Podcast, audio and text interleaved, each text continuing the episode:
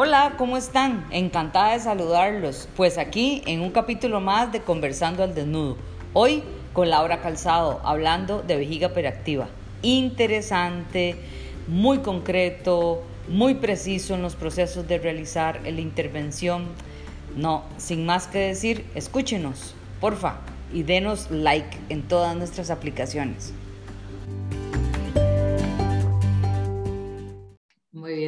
Bueno, muy buenas tardes a todos. Hoy un horario poco habitual para conversando al desnudo, pero siempre con nuestros queridos amigos españoles tenemos que hacer esta tarea. Bienvenida, Laura, encantada de tenerte acá. Es un honor para mí tener una persona y un referente de la fisioterapia del suelo pélvico conversando aquí conmigo. Muchas gracias.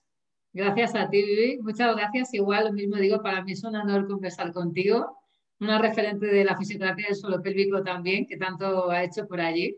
Así que nada, súper agradecida y muy emocionada. Muchas gracias, muchas gracias, Laura.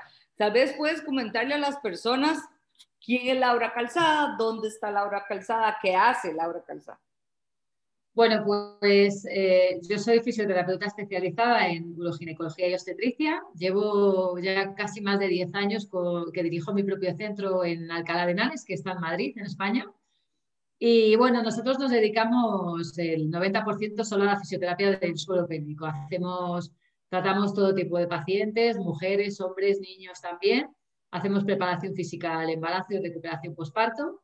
Y bueno, pues además también aparte de la, de la asistencial, eh, me dedico a la investigación. Ahora actualmente estoy haciendo tres ensayos clínicos, uno sobre el dolor pélvico crónico, que ya prontito sale a la luz, otro sobre la vejiga hiperactiva, que es de lo que vamos a hablar hoy, y otro sobre el, láser en las disfunciones de suelo pélvico. Y luego pues también me dedico a la docencia, tanto a nivel nacional aquí en mi país como a nivel internacional.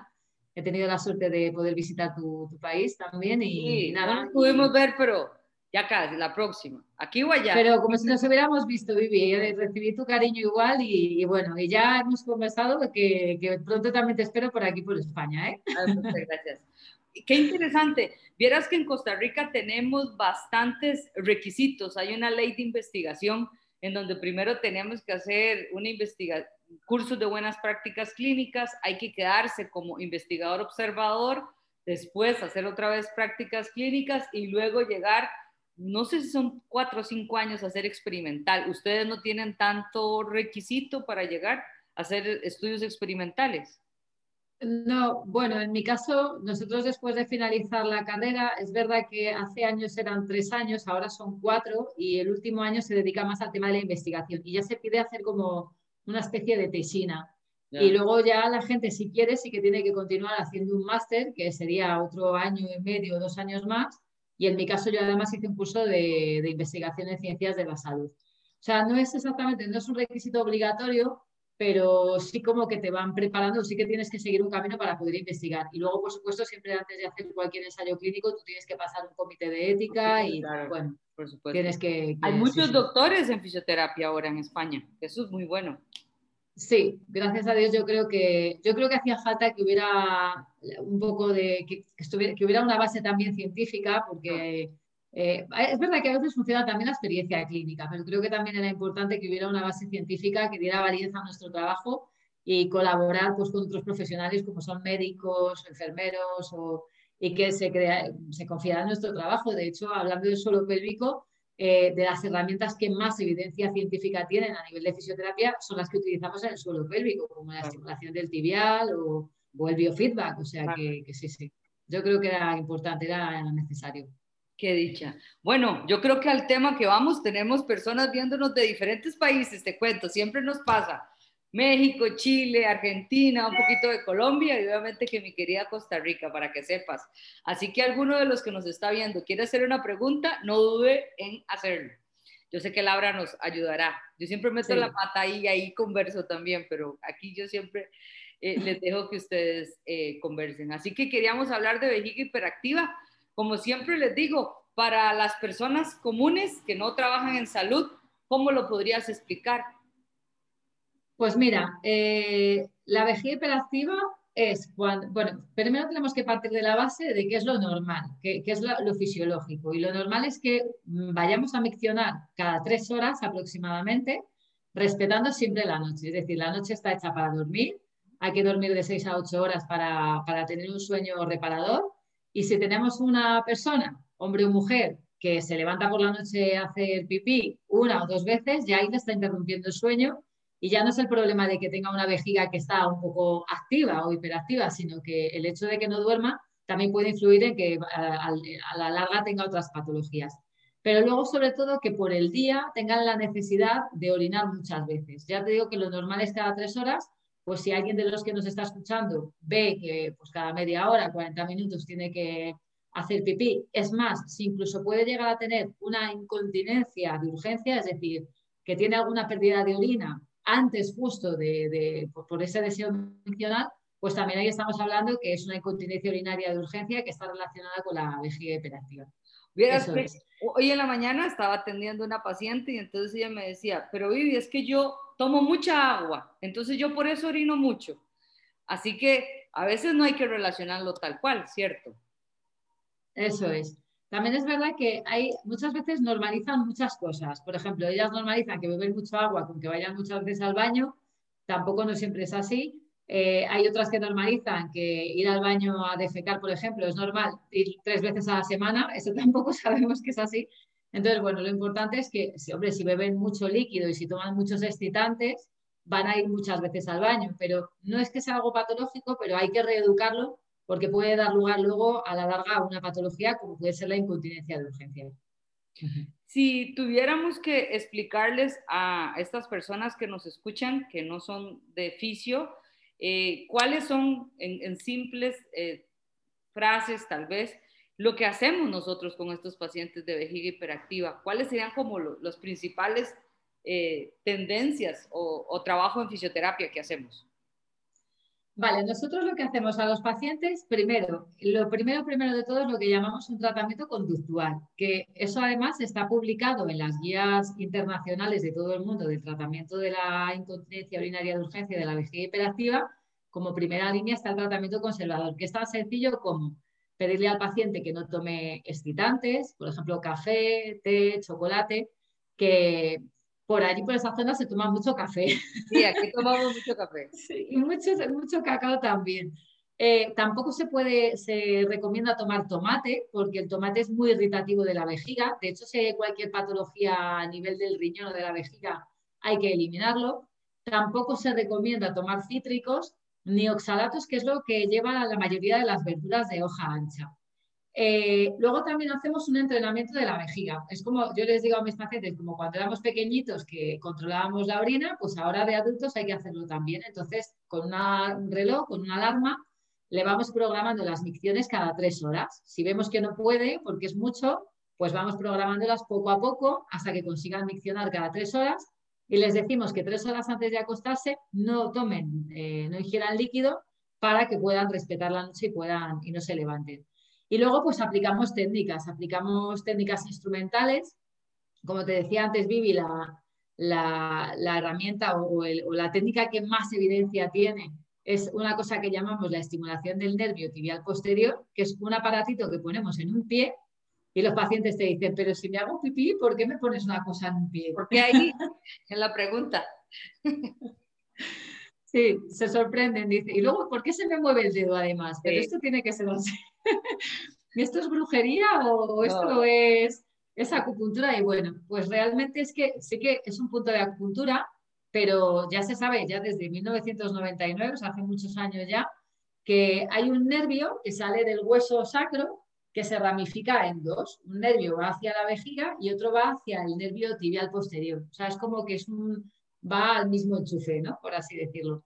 Entonces nosotros los fisioterapeutas utilizamos las corrientes para relajar y lo que está activo en, esto, en estos pacientes es un músculo que tienen dentro de la vejiga, que está como un poco excitado. Entonces, como yo no puedo poner la corriente dentro de la vejiga directamente, lo hago a través de ese cable que conecta directamente con, con la vejiga. Entonces, esa corriente lo que hace es relajar el músculo para que los pacientes no tengan ganas, tantas ganas de miccionar. Y eso, junto con el tratamiento conservador, es lo que hace que mejoren. Y además mejoran muy rápido y, o sea, la evidencia es muy, muy, muy, potente. Siempre hay que descartar que no haya otra patología, ¿eh? eso es importante. Para la gente que nos está escuchando, si tienen esta sintomatología, siempre tienen que descartar que no, haya otro problema, un problema obstructivo o otro problema más importante. Ok, eh, ya me voy a poner de fisio. fisio, fisio. Eh, una cosa que hablaste muy interesante, tengo, tengo varias preguntas. Número uno, ¿cómo te ha ido o, cómo ves los estudios con respecto a la estimulación eh, parasacral a nivel de vejiga hiperactiva? Pues mira, es, es verdad que hay mucha evidencia. Eh, también he visto que se utiliza mucho, sobre todo en México. No sé si en Costa Rica, Vivi, no sé si tú ahí ahora nos puedes decir, pero sé que se utiliza mucho, tiene evidencia, pero no deja de ser algo más invasivo que, por ejemplo, la estimulación del tibial posterior. Porque en la estimulación del tibial posterior tú pones una máquina en el pie media hora y la quitas. Eh, cuando hablamos de la estimulación sacra, normalmente suelen colocar eh, un, dispositivo en las raíces sacras y bueno, pues no deja de ser algo que, yo la experiencia que tengo es que incluso hay pacientes que luego tienen alguna, alguna molestia. Entonces, bueno, sí que hay evidencia de que funciona, pero a la par ha salido, hay evidencia de que funciona la estimulación del tibial posterior. No sé si hay algún estudio comparativo, pero viendo que las dos funcionan, incluso que funciona con respecto al medicamento, porque el tratamiento de la vejiga hiperactiva a nivel farmacológico se dan antimuscarínicos y betabloqueantes. Y se ha visto que la estimulación del tibial posterior y de las raíces sacras son igual de eficaces que el medicamento. Entonces, entre las tres que son igual de eficaces, pues vamos a quedarnos con el tibial posterior, que es menos invasiva de todas, porque el, fármaco además suele traer eh, efectos secundarios, como dolores de cabeza, mareos, y se queda de boca. Ahora, bueno, no sé si vos conoces, tenemos la Asociación Latinoamericana de Piso Pélvico, ALAP, que es la, de la región. Y me acuerdo que me tuve que ir en febrero, bueno, el año pasado estábamos yéndonos para, para el Congreso allá a Cartagena y me tocó hablar de, más bien, de vejiga hipoactiva, que fue el reto, ¿verdad? Porque qué, complejo. Y entonces, vieras que pude leer bastante información sobre lo que era la estimulación eléctrica de la vejiga. A mí lo de los agentes electrofísicos me va muy bien, me, gusta mucho las investigaciones al respecto y todo. Y eh, vieras que hay países, Brasil, ¿verdad? Eh, porque los otros países que leí los hacían los urólogos, ¿verdad? Que estimulaban intravesical. ¿Verdad? No sé qué experiencia tienen ustedes de colocar electricidad a ese nivel, intra. No, lo conocía, no conocía, o sea, intravesical yo no, no, lo conocía. Sí que a nivel del pudendo, con la sonda que utilizamos normalmente, Vivi, pues con nuestros pacientes, que tampoco tiene muy buenos resultados, pero no, con la vesical no lo conocía. Y, sí, que lo colocan con una aguja. Yo dije, no, yo no puedo. yo dije, no. Jolines. Sí, y mejoraban los pacientes. Bueno, los estudios afirmaban de que, como siempre, que no había suficiente información, de que había que le faltaba más, ¿verdad? Pero yo dije, wow, eso es otro nivel, o sea, me parece que tan invasivo como lo parasacral, ¿verdad? Y ahora, una pregunta que te tenía, dentro de ejercicios terapéuticos se habla muchísimo, ¿verdad? Que la onda parasitaria que produce la activación constante de los músculos del suelo pélvico puede llegar a regular también este estímulo de vejiga. ¿Crees que es, prudente o facilita el proceso de recuperación? No lo sé. Como has dicho, faltan estudios. no lo sé. Eh, yo con el ejercicio me pasa una cosa. Por ejemplo, cuando hablamos de ejercicios específicos de suelo pélvico en vejiga hiperactiva, me ha pasado que he tenido pacientes que cuando les digo que para controlar las micciones hagan contracciones voluntarias, me han dicho que han tenido más ganas de miccionar y otros pacientes que me han dicho que así han corregido. Eso solamente con respecto al ejercicio. Sí que es verdad, Vivi, que yo te tengo que decir que en mis pacientes que tienen incontinencia urinaria de urgencia, si además de la urgencia miccional veo que hay un suelo pélvico debilitado, sí que pongo estimulación intracavitaria con ejercicio. Pero no tanto para regular la micción, sino como para mm, dar funcionalidad a ese suelo pélvico, o sea, como para recuperar esa musculatura. Pero, pero tanto como para... puro, puro ejercicio, sin meter el electro. Solo, solo ejercicio, no, no has visto algún efecto bueno. No, yo ya te digo que he tenido solo con contracciones del suelo pélvico, mi experiencia es que hay pacientes que bien y hay otros pacientes que lo pasan fatal, que es algo que siempre nos han enseñado, Vivi, que, que hagan contracciones del suelo pélvico para relajar, porque lo que estás haciendo es como inhibir ¿no? la, la, orden que da el sistema nervioso central. Pero yo tengo pacientes que, que no, no, no, no, se encuentran cómodos. No sé si tú has tenido la misma experiencia o... Sí, yo creo que, que en esto siempre de salud, uno más uno nunca es dos. Así que lo que bien le va a uno, a veces no le va tan bien, ¿verdad? sí. es, es, complejo.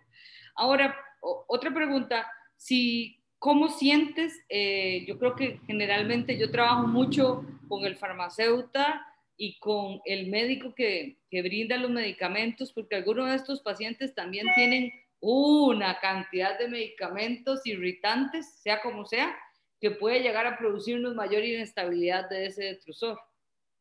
Mm.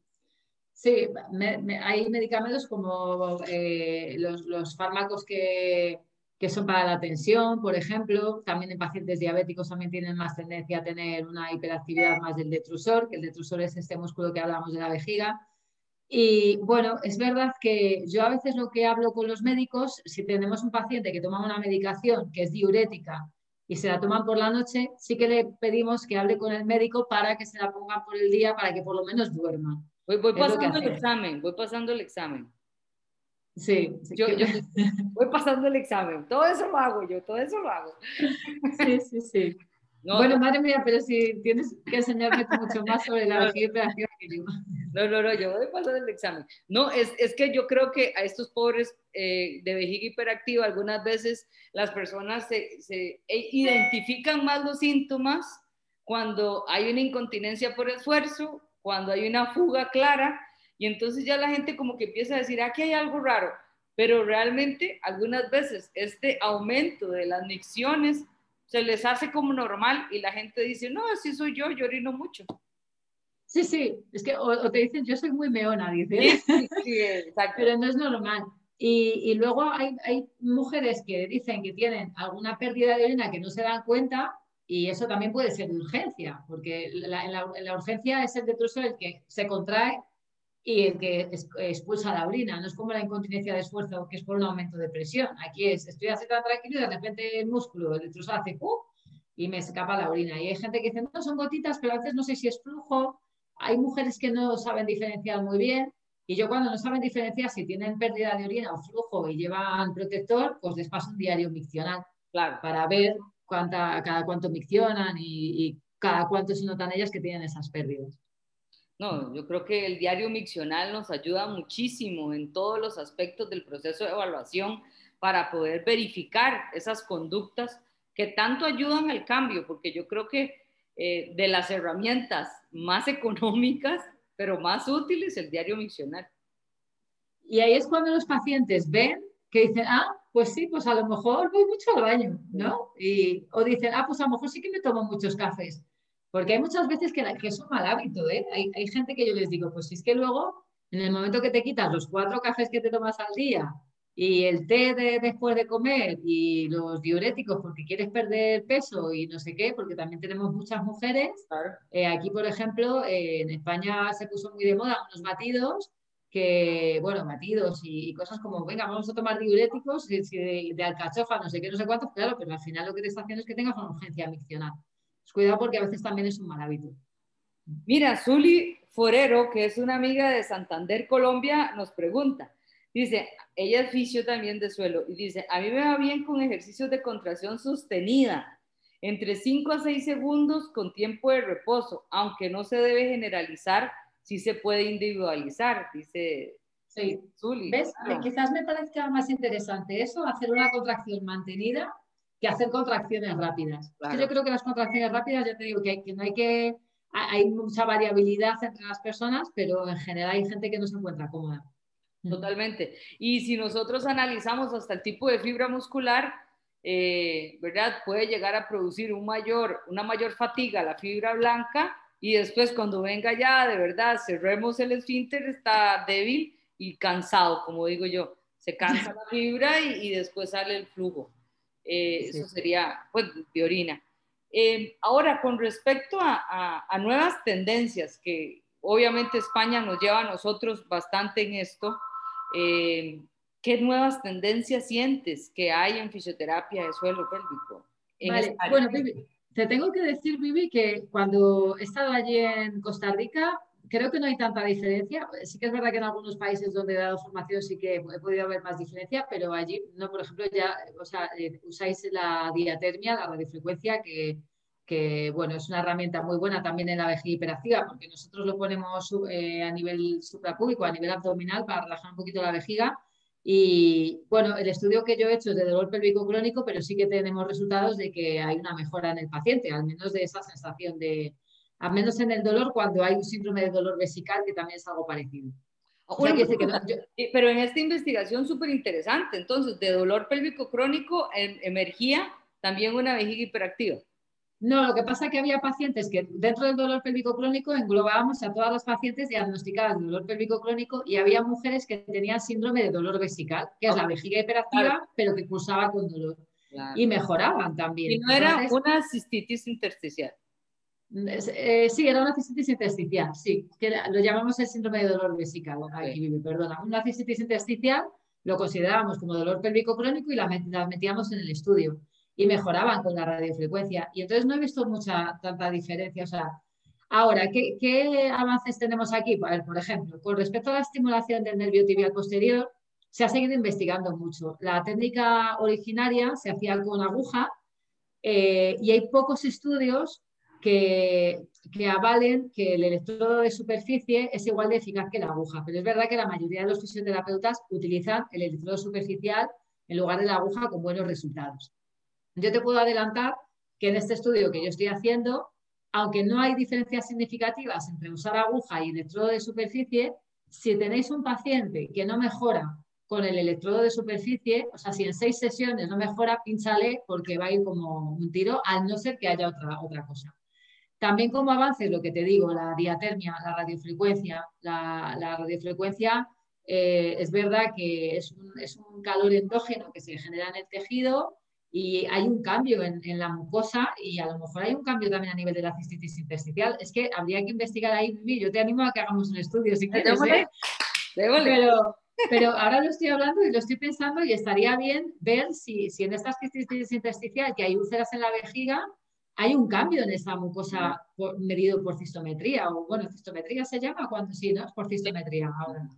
Eh, entonces, bueno, la diatermia yo te puedo adelantar que sí que va muy bien, tanto superficial o con sonda, pero superficial con el electrodo monopolar va muy bien.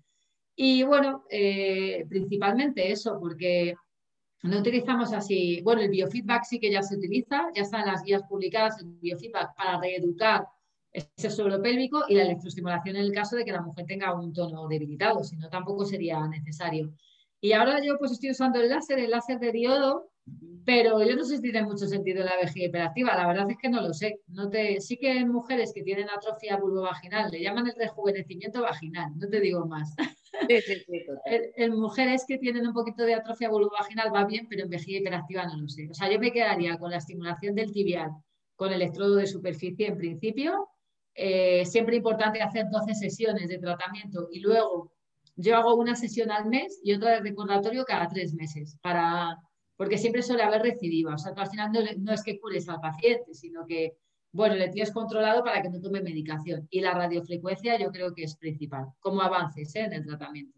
Claro, yo creo que eh, en esto que andábamos cuando nos reunimos, yo siempre digo que son las reuniones de amigos que uno quiere mucho, hablando todos de un mismo tema en esto de, la Asociación Latinoamericana, y yo les decía, bueno, pero la neuromodulación a veces se está tomando como la panacea, ¿verdad? O sea, yo siento, ¿verdad?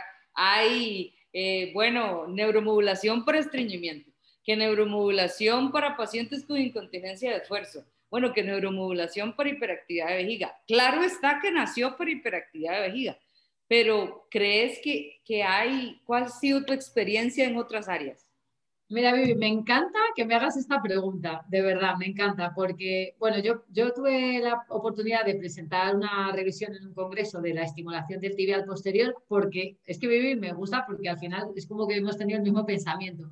Porque yo decía, jolín, ahora va a resultar que es bueno para todo, igual que, que o sea, sale una técnica y ya es bueno para todo. Bueno, no, no es así. Eh, la estimulación del tibial posterior, en la revisión que yo hice, desde 1999, incluso antes, se sabe que funciona para regular la frecuencia miccional, o sea que en vejigas hipoactivas también iría bien, para la nocturia y para pacientes con incontinencia anal. Pero no hay evidencia de que funcione en el estreñimiento, porque entre otras cosas, eh, la fisiopatología del estreñimiento es totalmente diferente. O sea, puede haber estreñimiento por hipertonía en el suelo pélvico como un anismo, por hipotonía porque hay un rectocele, porque no haya una buena motilidad intestinal. O, o sea, la fisiopatología es distinta. Y luego se ha empezado a poner también en pacientes con incontinencia urinaria de esfuerzo que no tiene ningún sentido porque la incontinencia urinaria de esfuerzo, casi siempre el daño es en el tejido, es estructural, hay que trabajar esos músculos y no tanto ese sistema nervioso, o sea que la fisiopatología es distinta. Y luego ya la leche es en el dolor pélvico crónico. De repente se era como, ya está, va fenomenal para todo. Entonces, aquí hay un matiz.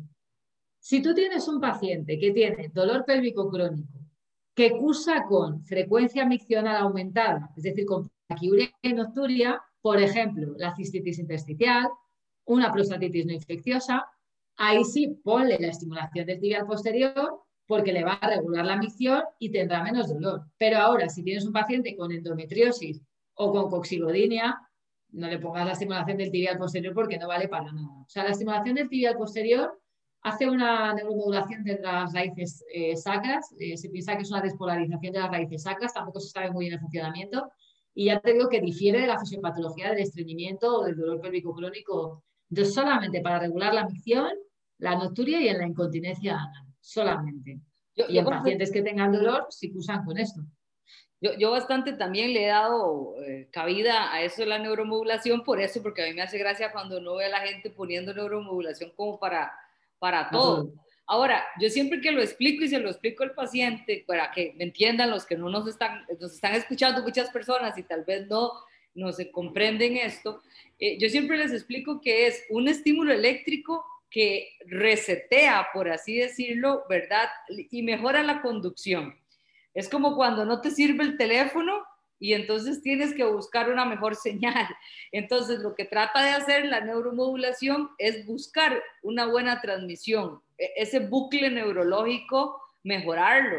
Y si mejoras el bucle neurológico, va a mejorar el músculo también. Eh, y puede ser que la alteración sensitiva, pero en eso hay mucho camino que recorrer. Y a mí me parece, sinceramente, que pueden haber otras frecuencias, porque es que usamos solo una frecuencia. O todo está comprobado en unas frecuencias, que va a pasar con otras frecuencias, ¿verdad? Sí, además se sabe, solamente, se, normalmente se utiliza el protocolo de Stoller, que es a 20 hercios. Hay otros que utilizan a 10 hercios porque era otro, el protocolo de otro hombre que no me acuerdo, pues me parece que eso lo tenía apuntado, no sé si se llamaba Edward algo, bueno, no me acuerdo. No era un japonés por ahí. ¿Eh? No era un japonés, yo no lo recuerdo. Bueno, no me acuerdo, no, no lo sé, igual tienes razón, no me acuerdo, la verdad. Pero, pero bueno, se sabe que por, que por, lo, por el tipo de fibra se puede estimular desde los 2 hercios hasta los 20 hercios. Pero solamente hasta ahora se ha probado en 20 hercios, pero se puede probar de 2 a 20 hercios. Claro. Por el tipo de fibra que es. ¿eh? Vieras que actualmente, no sé si lo has visto, y por cierto que una paciente hoy en la mañana me llamó, y me hizo mucha gracia, esta famosa nueva silla que utilizan los sistemas inductivos de, de alta frecuencia. Eh, hemos venido haciendo también un análisis de función, ¿verdad? De estas altas frecuencias electromagnéticas, porque al final de cuentas son frecuencias de muy alta frecuencia que buscan eh, la analgesia o que buscan la estimulación motora. No sé si en España ya también han estado así en bola y sé que, que, Chile ha sido uno de los países que, que, más ha dicho un momento, ¿verdad? Este, esto hay que comprobarlo científicamente y la reeducación nunca va a ser sustituida por una máquina. Nunca.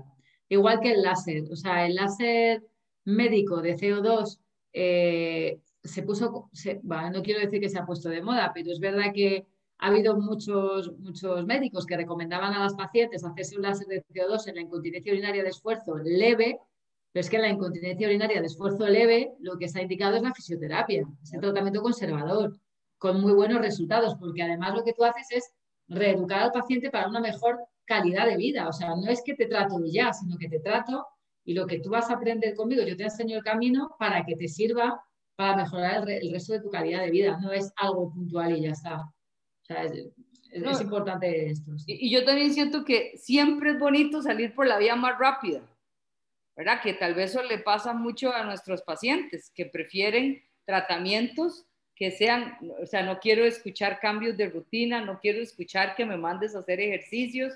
Yo prefiero hacer cosas rápidas, la gente lo dice así. Y yo creo que en esto y como en cualquier parte del cuerpo, pues no, no funciona.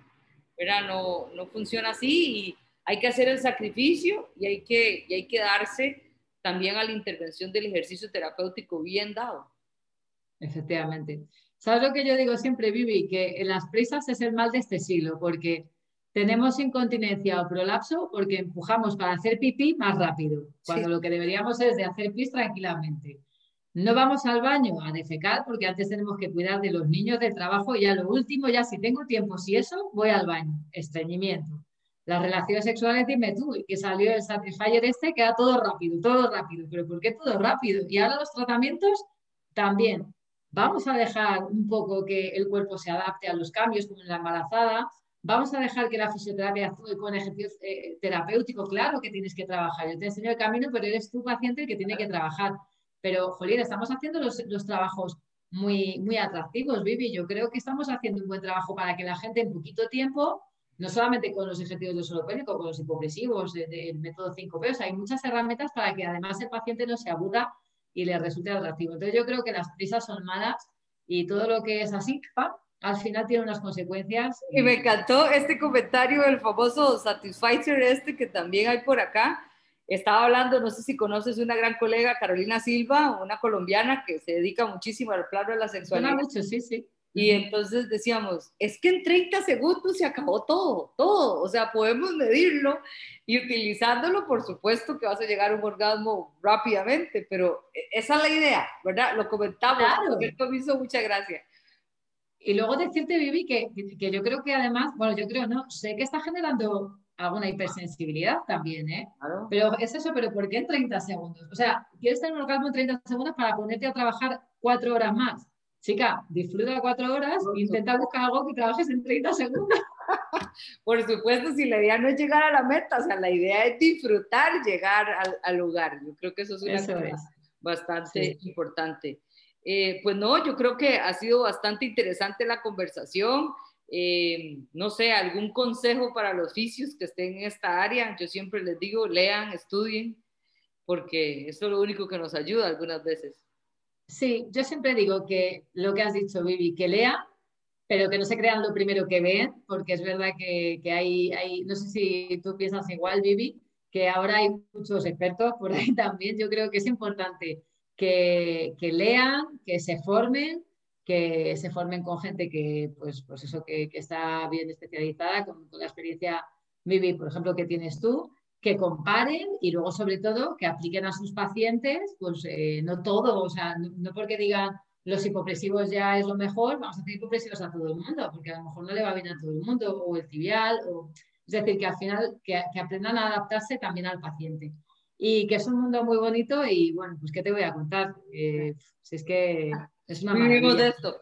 Yo creo que una cosa súper importante, y bueno, y ustedes en España tienen un muchacho, Rubén Fernández, creo que se llama, que me he escuchado todos los podcasts de él. ah, sí, estuve yo con él el otro día, hice un podcast con él el otro día. Sí, súper, súper diferente del, del, área de la fisioterapia, pero, pero me escucha, a mí me gusta aprender un poco de qué está pasando.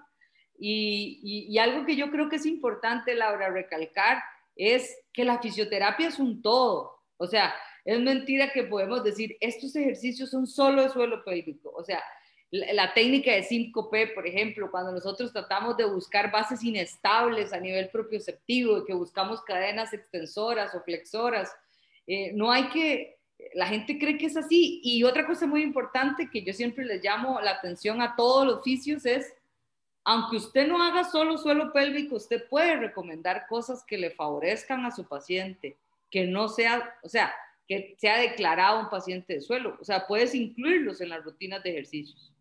Bueno, cualquier paciente que tenga lumbalgias de repetición, el tratamiento va a ser muy similar. O sea, trabajo de control motor y de reeducación postural Y yo también se lo digo a compañeros fisios que no se dedican al suelo pélvico que digo, oye, ¿por qué no abordas esta lumbalgia de esta manera, ¿no? Al final, pues eso, con ejercicio, con reeducación postural.